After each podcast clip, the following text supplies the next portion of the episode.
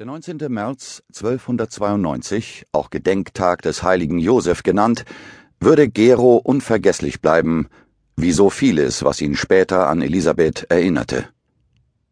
Damals waren die Vorbereitungen für seinen zwölften Geburtstag in vollem Gange, und seine Mutter, Jutta von Breidenbach, besprach mit einer Köchin die Menüfolge für ein Festmahl, zu dem sie einige Verwandte und Freunde des Hauses Breidenbach eingeladen hatte.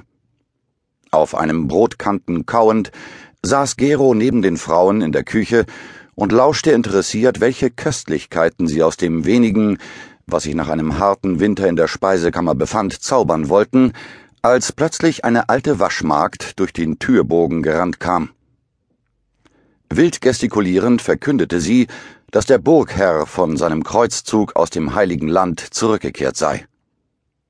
So wie es aussah, war er zwar verletzt, aber er lebte. Geros Mutter ließ die Liste fallen, die sie bis dahin in der Hand gehalten hatte, und fasste sich ans Herz, als ob sie der Schlag getroffen hätte. Dabei war sie mit einem Mal so bleich wie der Inhalt des Butterfasses. Gero befürchtete schon, sie würde umfallen, doch dann nahm sie ihn bei der Hand und zerrte ihn, gefolgt vom übrigen Gesinde, hinaus auf den Hof, wo sie fünf völlig durchnässten Gestalten auf erschöpft wirkenden Gäulen gegenübertraten. Reiter wie Pferde boten ein Bild des Jammers. Abgekämpft und entkräftet glitt ein Ritter nach dem anderen aus dem Sattel. Der verschlossene Ausdruck ihrer bärtigen Gesichter war beängstigend düster und vermittelte Gero das Gefühl, als hätte sich der Anblick der Hölle darin eingebrannt. Richard, stammelte Geros Mutter und fiel ausgerechnet dem Mann um den Hals, den er am allerwenigsten für seinen Vater gehalten hätte.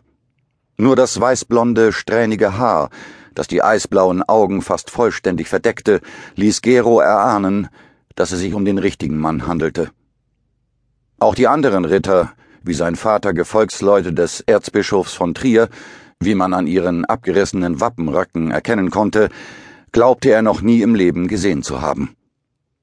Erst bei näherer Betrachtung erkannte er in ihnen langjährige Kameraden seines Vaters, obwohl auch sie nur noch wenig Ähnlichkeit mit den glattrasierten, frohgemuten Männern hatten, die vor gut zwei Jahren von der Breidenburg ins Heilige Land aufgebrochen waren. Damals waren sie von frenetischem Jubel begleitet worden und der Hoffnung, Jerusalem von den Heiden zurückzuerobern. Später hieß es, die Sache sei nicht so einfach wie gedacht, und man werde länger für die Befreiung des heiligen Landes kämpfen müssen. Vor ein paar Wochen war ein Bote des Erzbischofs auf der Burg angekommen und hatte Geros Mutter berichtet, Akko sei am 18. Mai des Jahres 1291 endgültig verloren worden, und man wisse nicht, ob die Männer zurückkehren würden. Geglaubt hatte Gero ihm nicht. Er hatte voll und ganz der Waffenkunst seines Vaters und dessen Begleiter vertraut, die nach einem heroischen Aufruf ihres Lehnsherrn mit beinahe 30 Rittern ins Heilige Land aufgebrochen waren, um zunächst Akko vor dem Einfall der Heiden zu bewahren und später die heilige Stadt zurückzuerobern. Geros Mutter war nicht gerade begeistert gewesen, als ihr Mann sie mit zwei minderjährigen Söhnen auf dem Familienstammsitz der Breidenbacher zurückgelassen hatte.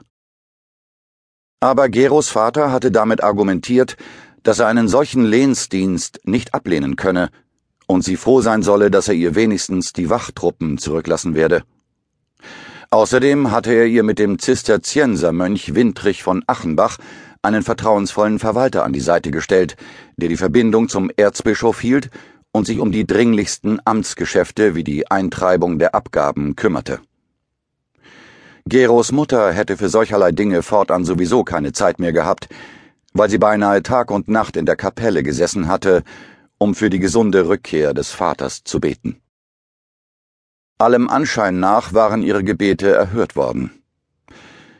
Richard von Breidenbach machte zwar einen furchterregenden Eindruck, und zu allem Übel fehlte ihm die rechte Hand, aber immerhin lebte er noch.